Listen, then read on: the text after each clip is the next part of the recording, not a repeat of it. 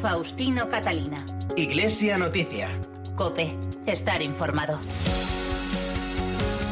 Saludos amigos y muy buenos días en este domingo 19 de abril de 2020, fiesta de la Divina Misericordia, en el que iniciamos a esta hora la cita con la actualidad religiosa en estas últimas jornadas y en esta media hora de información hasta las 9 de la mañana en que llegará la transmisión de la Santa Misa desde Toledo en esta edición de Iglesia Noticia que hacemos hoy con Rafael Nieto en el control de sonido. En un escrito que publica la revista Vida Nueva, el Papa ofrece un plan para resucitar a la humanidad frente al coronavirus con los anticuerpos de la justicia, la caridad y la solidaridad. Francisco pide además un gran movimiento ciudadano para lograr un desarrollo humano sostenible e integral. Mientras tanto, aquí en España, el presidente de la Conferencia Episcopal ha destacado la labor de Cáritas, que está respondiendo con más medios y voluntarios a las peticiones que se han triplicado con esta crisis. Por otro lado, el Papa emérito Benedicto XVI ha cumplido 93 años y en París se ha recordado esta semana el primer aniversario del incendio que destruyó la Catedral de Notre Dame. Además, el Papa Francisco ha nombrado al religioso claretiano Josep María Abella nuevo obispo de Fukuoka, en Japón, donde desde hace menos de dos años era obispo auxiliar de Osaka. Estos y otros contenidos en el programa de hoy que ya comenzamos. Faustino Catalina. Iglesia Noticia. Cope, estar informado. Tras esta primera semana de Pascua, recordamos al comienzo del programa de hoy las declaraciones del arzobispo de Barcelona y presidente de la Conferencia Episcopal Española, el cardenal Juan José Omella. Tras reconocer un sentimiento agridulce con el que ha vivido la pasada Semana Santa por las medidas de confinamiento, destacó la gran labor que está desarrollando la Iglesia Católica en la ayuda y protección a los más desfavorecidos de nuestra sociedad. Unas declaraciones a Herrera en Cope que nos resume Nacho de Gamón. Buenos días. Muy buenos días. El arzobispo de Barcelona y presidente de la Conferencia Episcopal Española, detalló en Herrera en Cope toda la ayuda que la Iglesia está prestando a la sociedad en medio de la crisis del coronavirus. Numerosas iniciativas para estar cerca de los fieles y acompañar a la ciudadanía en estos duros momentos. Cuantísimas cosas se han hecho. Me da la impresión de como que, que la Iglesia no aparece mucho. No importa tampoco eso porque a nosotros lo que nos importa es hacer hacer el bien y, y, amar a la gente. Y aquí tenemos eh, aquel principio evangélico que dice que la mano izquierda no vea lo que hace la derecha. Por ejemplo, el acompañamiento telefónico a las personas que están pasando por un proceso difícil, que se encuentran solas o que han perdido a un familiar a causa de la pandemia. Hemos puesto a disposición de la gente, que eso es muy bueno, unos teléfonos, un montón de, gente voluntaria que son técnicos, sacerdotes, psicólogos, eh, médicos, etcétera, que están disponibles para escuchar a la gente que quiera llamarlos. Yo creo que eso es un buen, muy buen servicio eh, y aparte de lo que hemos hecho a través de, streaming, de poder eh, poner las iglesias abiertas. Precisamente para las personas que han perdido a un ser querido resulta muy duro no poder celebrar un funeral. El cardenal Omeya también hablaba de cómo la Iglesia ha tratado de paliar esta situación. Nos dan la lista de todos los difuntos de esa semana y nosotros los nombramos en la Eucaristía. Y ellos lo ven a través de la televisión y oyen el, el nombre de su, de su familiar. También nos han dicho eso, nos ha dado mucho consuelo. Al menos ustedes, eh, desde la misa, en la, en la, Eucaristía, rezan por nuestros difuntos y por, por la familia que nos hemos quedado aquí. Las diócesis también están aportando edificios para alojar a infectados leves o a sanitarios, para que puedan estar alejados de sus familias y evitar los contagios. Seminarios donde se ha hecho la disposición de que puedan poner allí las camas, hospitales, casas de ejercicios. ¿Cuántos, por ejemplo, aquí en Barcelona, hemos puesto una casa de ejercicios nosotros a disposición de, de, de los que lo necesiten, los médicos y enfermeras, por no ir a casa y poder contaminar a lo mejor a sus familiares, pues se quedan allí, duermen allí, se duchan allí. El presidente de la Conferencia Episcopal tampoco se olvidó de la labor que está llevando a cabo Cáritas, la mano de la caridad de la Iglesia que ha visto cómo se multiplicaban las peticiones de ayuda estos días. Cuantísima gente se ha entregado a Caritas estos días diciéndole aquí estamos nosotros para ayudar con tiempo, con personas en donde nos necesiten voluntarios y con dinero. Muchísima gente. Ha aumentado las peticiones, se ha triplicado las peticiones de necesidades a Cáritas, pero a la vez eh, Cáritas también está recibiendo mucho dinero de la gente que quiere compartir solidariamente. Es cierto que la mayor parte de los fondos de Cáritas provienen de aportaciones de los ciudadanos, pero la Conferencia Episcopal también ha hecho una generosa donación para la campaña de Cáritas, como explicó el cardenal Omeya en Herrera en Cope. ¿Dónde está la, la Iglesia? Como Conferencia Episcopal o como, como jerarquía. La Conferencia Episcopal ha entregado 6 millones de euros para que Cáritas de todas las diócesis se lo repartan, eh, como hacemos siempre el reparto de la asignación tributaria, pues el mismo sistema que les llegue a todas las Cáritas y puedan atender a los pobres en estos momentos, seis millones de euros. En definitiva, varias muestras de que la Iglesia en España siempre está con los que más la necesitan. También les contamos que los secretarios generales de las conferencias episcopales de España e Italia se unieron el miércoles por videoconferencia a la reunión de secretarios generales de las conferencias episcopales de Latinoamérica. Se resaltó la creatividad pastoral, la cercanía de la Iglesia y la eclosión de las iglesias domésticas para acompañar y hacer frente a esta crisis. También la preocupación por los ancianos, por el acompañamiento a los difuntos y el duelo, además de las graves situaciones sociales y humanitarias que se están produciendo. Mientras tanto, aquí en España, el cardenal arzobispo de Valladolid, Ricardo Blázquez, ha reclamado a los políticos unidad en la gestión política de la pandemia, a la que solo venceremos si conseguimos recuperar el espíritu de la transición. Solo recuperando el espíritu de la transición es posible afrontar conjuntamente, al servicio del bien común, las tareas ingentes que sospechamos nos van a salir al paso. Pido a los responsables del gobierno de nuestra nación, de nuestro pueblo, que dejen atrás los insultos y busquen conjuntamente las soluciones. Con insultos no se resuelve nada. El insulto más bien es reflejo de una especie de debilidad interior. Un insulto no es ninguna razón. Que se busque conjuntamente las salidas, se busque conjuntamente el servicio al bien común. Los obispos de la Comisión de Comunicaciones Sociales, por su parte, han publicado un mensaje de apoyo y agradecimiento al trabajo de los profesionales de la comunicación por su trabajo que estamos realizando en este tiempo de pandemia. El presidente de esta comisión es el arzobispo castrense, Juan del Río. Los medios de comunicación nos permiten conocer lo que está ocurriendo con todos sus matices y sus complejidades y ponen en contexto las informaciones y dan respuesta a nuestras preguntas. Vuestro servicio, queridos periodistas y comunicadores, es esencial para la sociedad que ama la libertad y la verdad. En muchas ocasiones, el trabajo de los comunicadores y de los periodistas no está excepto de dificultades técnicas y de preocupaciones personales en el presente, pero también en el temor sobre lo que pueda pasar en el futuro con su puesto de trabajo. Son palabras de aliento a los medios de comunicación que, además de la información, ofrecen espacios de entretenimiento y de esperanza en el futuro. El agradecimiento de todo debería traducirse en apoyo social para que los medios puedan continuar llevando a cabo su tarea ahora y en un futuro que se presenta difícil. Recibir todo nuestra consideración, respeto y aliento.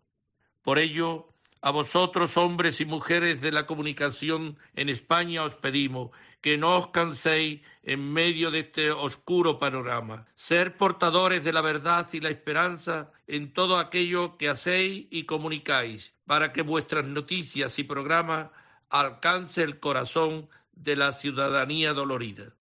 Recordamos ahora a uno de los capellanes que trabajan en el complejo sanitario de IFEMA, el sacerdote Ignacio Ortiz Cabañas, que nos contó su experiencia de estos días en el programa La Linterna de COPE. La verdad es que cuando entras, pues no sabes lo que te vas a encontrar. Los primeros días serán más duros, ¿no? Pero poquito a poco lo que vas encontrando es gente que agradece que te acerques a hablar con ellos, creyentes o no creyentes. Los creyentes, pues a veces te piden que reces, a veces te piden que le des la unción y a veces sencillamente quieren hablar contigo porque necesitan hablar. Yo creo que la experiencia ha sido tan grande, tan gratificante, que, que uno es lo que dice uno, quiere que va a dar mucho y resulta que se lleva más. Pero bueno, si hay alguien que está ahí y le saludas y hablas, y hablamos de cualquier cosa de lo humano tranquilamente, de cómo se encuentra, de dónde es, que cómo está su familia, ¿no? Yo creo que a veces lo que necesita la gente es una mirada de esperanza y de, decir, estoy contigo, ¿no? Me da igual, creas o no creas, pero que sepas que estoy contigo. Y también nos habló del momento de la unción antes del adiós a los enfermos.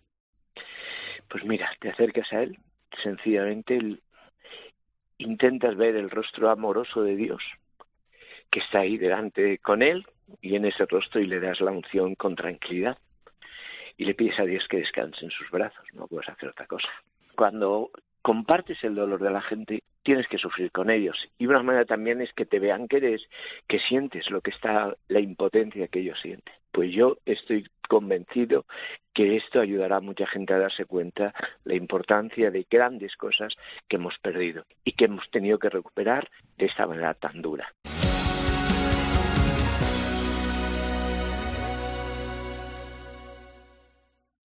El sufrimiento nos ha unido a todos y ha borrado las fronteras. No olvides a quienes tienen menos medios para afrontar la pandemia. Ahora más que nunca, únete al Papa y ayuda a los que ayudan en territorios de misión. Haz tu donativo al Fondo de Emergencia de Obras Misionales Pontificias COVID-19.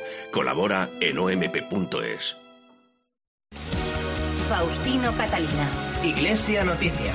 Cope. Estar informado. Y en el tiempo para la actualidad internacional viajamos ahora hasta Roma, donde en este domingo, en el vigésimo, en el vigésimo aniversario de la canonización de Sor Faustina Kowalska y de la institución del Domingo de la Divina Misericordia, el Papa Francisco celebrará la Eucaristía en una iglesia junto al Vaticano. Es también el día en el que se conmemora el decimoquinto aniversario de la elección del Papa Benedicto XVI, que el pasado jueves cumplió 93 años. Es el momento para la crónica de la corresponsal de la cadena COPE, Eva Fernández. Buenos días. Buenos días. Sí, es una grata casualidad que el Domingo de la Divina Misericordia coincida con este aniversario del Papa emérito, al que sin duda Francisco tendrá muy presente cuando celebre dentro de un rato la misa en la iglesia del Santo Espíritu Insasia, santuario romano de la Divina Misericordia. En el año 2000, durante la canonización de Santa Faustina Kowalska, Juan Pablo II instituyó la fiesta de la Divina Misericordia y precisamente este año se celebra el vigésimo aniversario.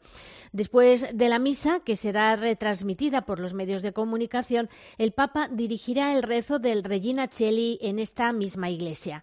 Ha sido una semana en la que todos hemos tenido muy presente a Benedicto XVI, que celebró sus 93 años con buena salud y buen humor, tal y como explicó su secretario personal, quien está a su lado constantemente durante este confinamiento, el arzobispo Georg Genswein.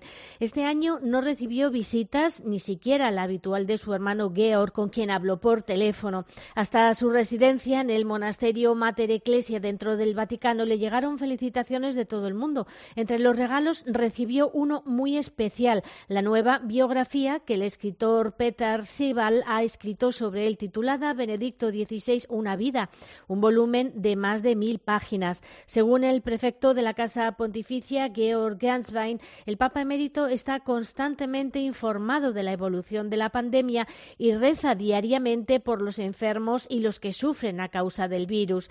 Le ha impresionado saber la cantidad de sacerdotes, médicos y enfermeras que han fallecido en el desempeño de su servicio cuidando a los pacientes del coronavirus. Participa en este dolor, pero no deja que le roben la esperanza.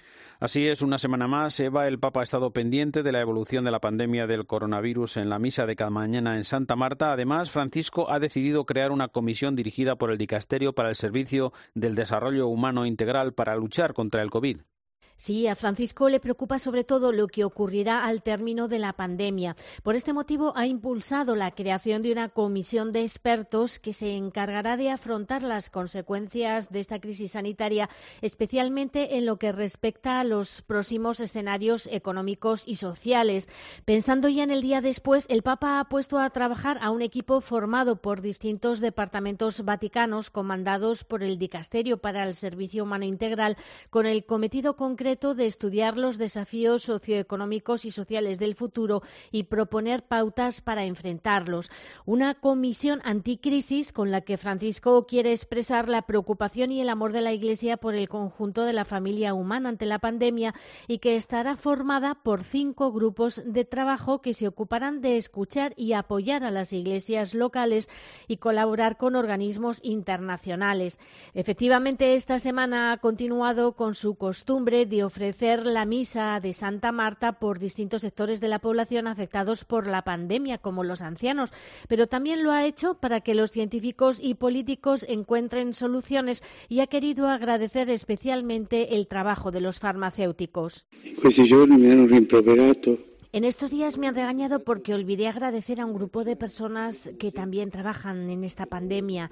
Lo he hecho con los médicos, enfermeras, voluntarios, pero me olvidé de los farmacéuticos. Ellos también trabajan duro para ayudar a los enfermos a salir de la enfermedad. También rezamos por ellos. En la audiencia general aconsejó llevar la ternura, la alegría y la paz de Cristo resucitado a todos los que nos rodean en estos difíciles momentos que estamos viviendo a causa de la pandemia. Gracias, Eva. En un artículo que ha publicado en exclusiva la revista Vida Nueva, el Papa Francisco diseña un plan para resucitar a la humanidad ante la crisis del coronavirus con los anticuerpos de la justicia, la caridad y la solidaridad. El director de la revista es José Beltrán. El Papa tiene un plan para resucitar a la humanidad. Francisco desvela cuál es su hoja de ruta ante la crisis del coronavirus que estamos padeciendo en todo el planeta. Piensa en el día después y desde ahí hace un llamamiento a la comunidad internacional para que apueste por la civilización del amor frente a lo que él denomina la pandemia de la exclusión y de la indiferencia.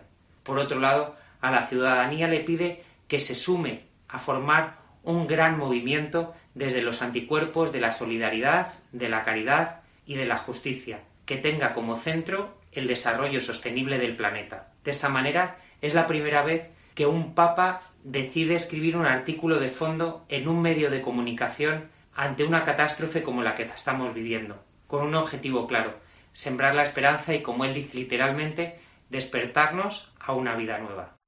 Y antes de continuar con más informaciones, en Iglesia Noticia nos llega desde Roma el comentario de Antonio Pelayo sobre el mensaje pascual del Papa Francisco. Buenos días, Antonio. Buenos días. El mensaje Urbi et Orbi de este año no podía ser como los anteriores. Tanto la urbe como el orbe atraviesan un periodo tan álgico y dramático que el Papa no podía ignorarlo.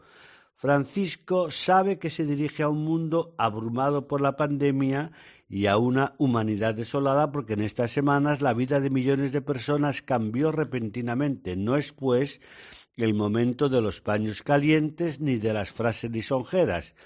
Para el Papa, el coronavirus ha abierto en todo el planeta una situación radicalmente distinta y, por lo tanto, este no es el tiempo de la indiferencia, del egoísmo, de la división o del olvido. Cuatro palabras dijo que no queremos escuchar en este tiempo que queremos suprimir para siempre. Este virus, ya lo sabemos, es muy contagioso y para combatirlo lo mejor que puede hacer un cristiano es contagiarse de la esperanza, un contagio que se transmite de corazón a corazón porque todo corazón humano espera la buena noticia y esa es precisamente la que celebramos el día de Pascua, la victoria de Cristo sobre la muerte, la victoria del amor sobre la raíz del mal. En el terreno de las realidades concretas, Bergoglio pidió que se reduzca o incluso se condone la deuda exterior de los países más pobres y dio una vez más su adhesión al llamamiento hecho por el secretario general de la ONU para un alto el fuego global e inmediato en todos los rincones del planeta. No es este el momento, recalcó, para seguir fabricando y vendiendo armas gastando elevadas sumas de dinero que podrían usarse para cuidar personas y salvar vidas. Al finalizar su mensaje nos lanzó a todos los creyentes este desafío.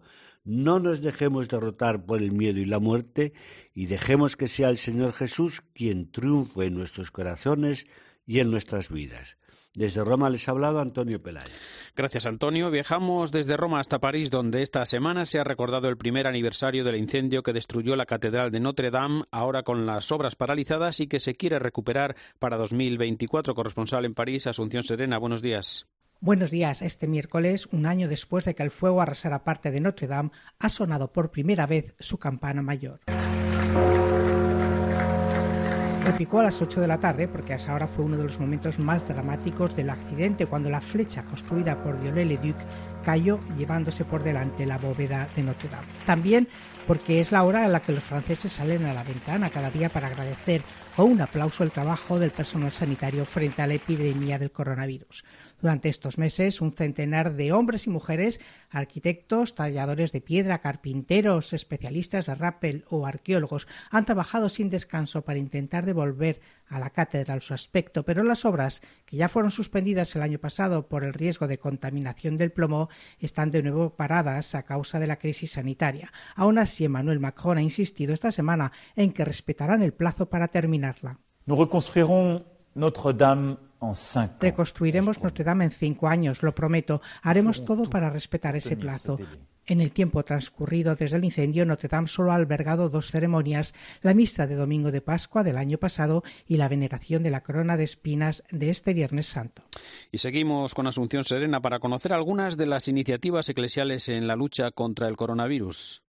La Iglesia Católica en Francia también se ha adaptado a las necesidades que han surgido con la crisis sanitaria. Por ejemplo, la Conferencia Episcopal ha puesto en marcha un número verde en el que reciben un centenar de llamadas diarias de personas que solicitan ayuda espiritual o psicológica, mayores que están aislados, más jóvenes preguntando qué pueden hacer por ayudar a sus padres o simplemente personas que sufren porque no han podido acompañar a alguien de la familia que ha fallecido o que están hospitalizadas y querrían que les visitara un sacerdote.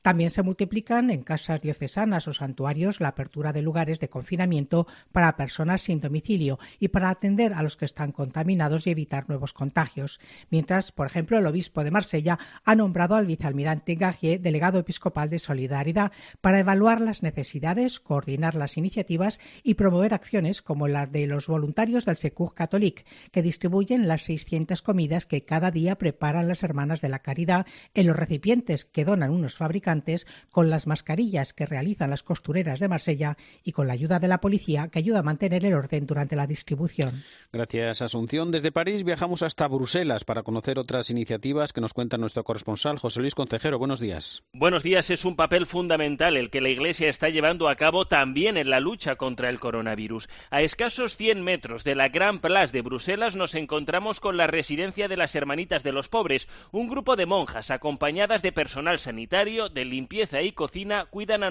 96 ancianos, muchos de ellos con coronavirus. Entre todos ellos hay una enfermera madrileña de 25 años, se llama Claudia y se ha convertido en un ángel para sus mayores. Yo intento levantarme con una sonrisa y, y dar todo lo que pueda de mí hacer mi trabajo lo mejor que pueda. Muchos de sus compañeros tienen miedo a contagiarse. Es muy fácil, reconoce, en una residencia de este tipo. Para Claudia es la última de las preocupaciones. Y entonces hay mucha gente que no quiere cuidar a entrar en las habitaciones de los infectados. Y bueno, pues para mí no importa que la persona esté infectada o no, es una persona y se merece todos los cuidados. No entiende su trabajo como un deber, es pura vocación. Claudia, una enfermera española que contagia alegría y que junto a un grupo de monjas cuidan de los mayores en estos tiempos difíciles en Bélgica.